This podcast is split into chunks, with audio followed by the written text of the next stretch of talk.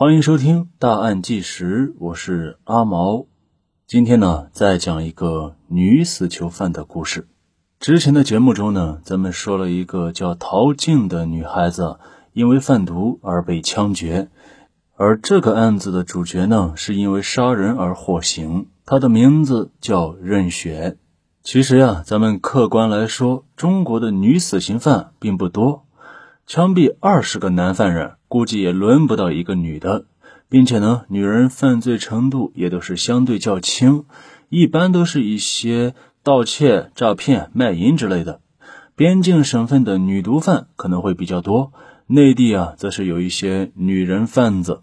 总体来说，女性杀人犯那是极为罕见的。面对面暴力杀害成年人的女性杀人犯呀，又是罕见中的罕见。那任雪到底犯了什么事儿呢？咱们一起来听。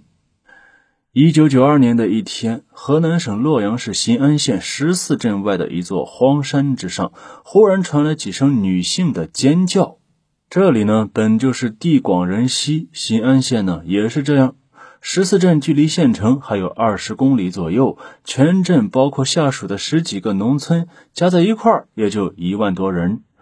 不过呢，这里还有一个比较著名的厂子，叫洛阳铝矿厂，这是全国最大的几个矿场之一，拥有几千名员工呢。对于新安县来说呀，这矿场就是它的经济支柱。这座荒山呢，在镇外几公里的地方。新安这儿虽然没啥高山，但是呢，地形复杂，险峰沟壑也是非常的多。比如讲，从山下往上边望呀，压根儿就看不到什么东西。而这座山周围呢，也没有什么住户，只有一个中年妇女在采摘中药材。而听到这几声呼喊之后，这个中年妇女她也有些害怕，一时间也不知道该怎么办才好。没过多久呢，山上又传来几声更惨的叫声。这个中年妇女鼓足勇气，朝着尖叫声的方向走了过去。刚走几分钟，忽然间山上传来一片火光，这是怎么回事？怎么忽然就着火了呢？就在中年妇女怀疑的时候，忽然间她看到有两个人慌慌张张的下了山。这中年妇女呢还算聪明，急忙躲在树后边，偷偷的向外张望。这两个人看着都是年轻人，最多的不过二十岁出头，一男一女。男的个子不高，长得是相当的丑，短下巴、高颧骨、粗眉毛，看起来呢就像一只猿猴。相反呢，这个女孩却是非常漂亮，小圆脸蛋、大眼睛、高鼻梁，皮肤呢还特别的白净。这一美一丑的反差呀，给中年妇女留下了非常深刻的印象。这两个人下山非常匆忙，让人感觉是在慌不择路。哎，那个男的手上呢还提着一个绿色的桶，像是汽油桶。难道是这两人放火烧山吗？这可是犯罪呀！中年妇女怕被大火烧着，只是留在原地观望。没想到过了几分钟之后，火光就不见了。这个时候呢，一个山下路过的老汉看到火光之后，也跑了上来。两个人了，胆子自然就大了一些。得嘞，爬上去看看吧。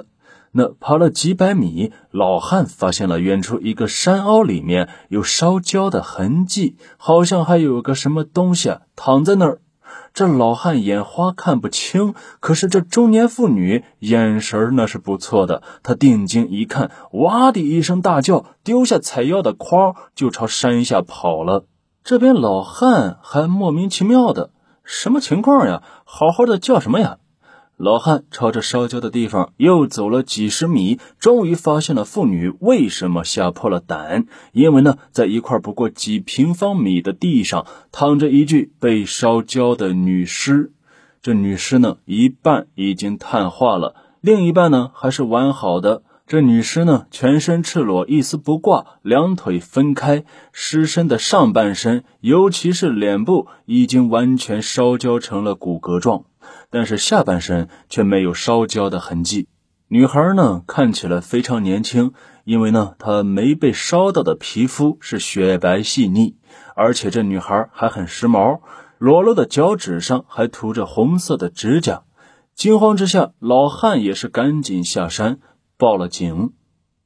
新安县是个小地方，九十年代只有二十万人口，多少年了没有发生过杀人案，更别说是杀人焚尸案了。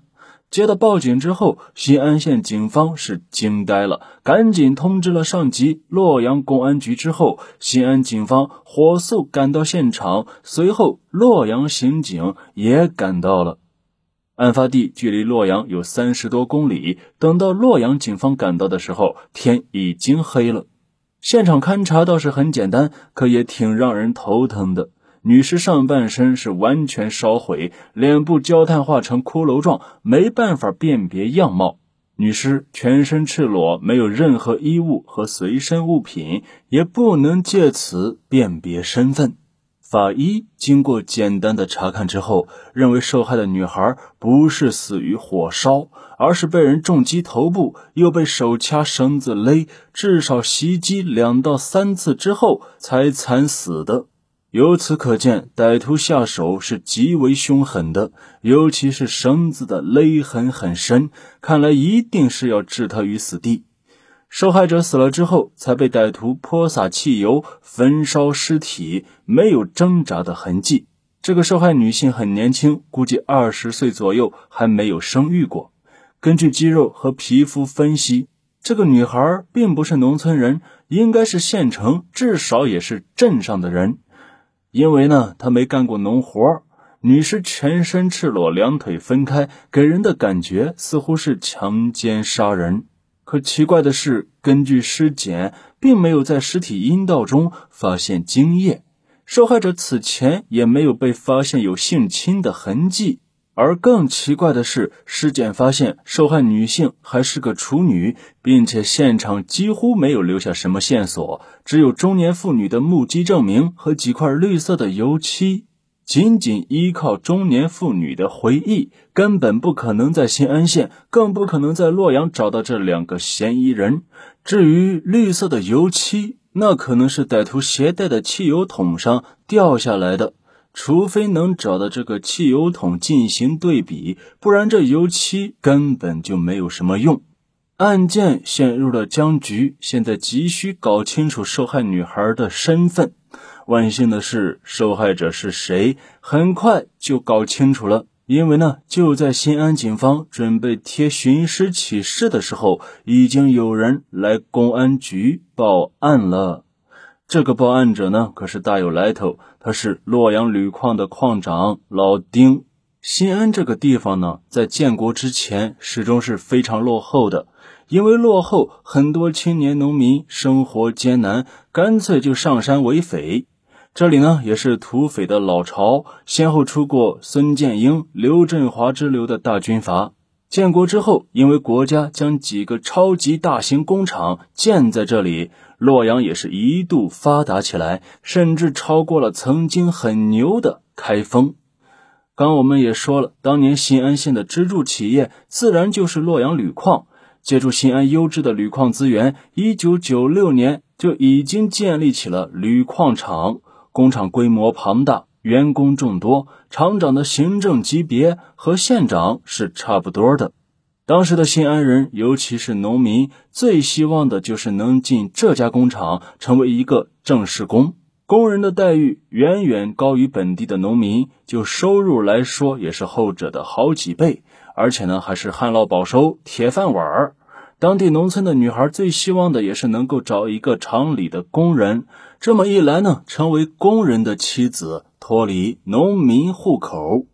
为此呢，历任厂长几乎都是土皇帝，在新安各处都是备受巴结。改革开放之后，洛阳国有企业开始逐步衰败，铝矿厂呢也不例外。不过老话说得好呀，瘦死的骆驼比马大。直到今天，这个工厂还是不错的，还是很多当地青年理想的就业岗位。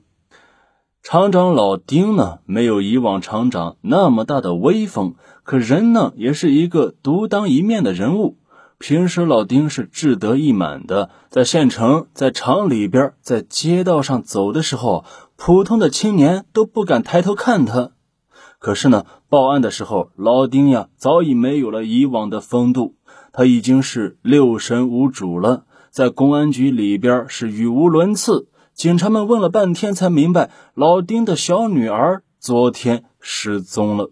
那这具无名女尸到底是不是厂长老丁的小女儿呢？咱们下集接着说。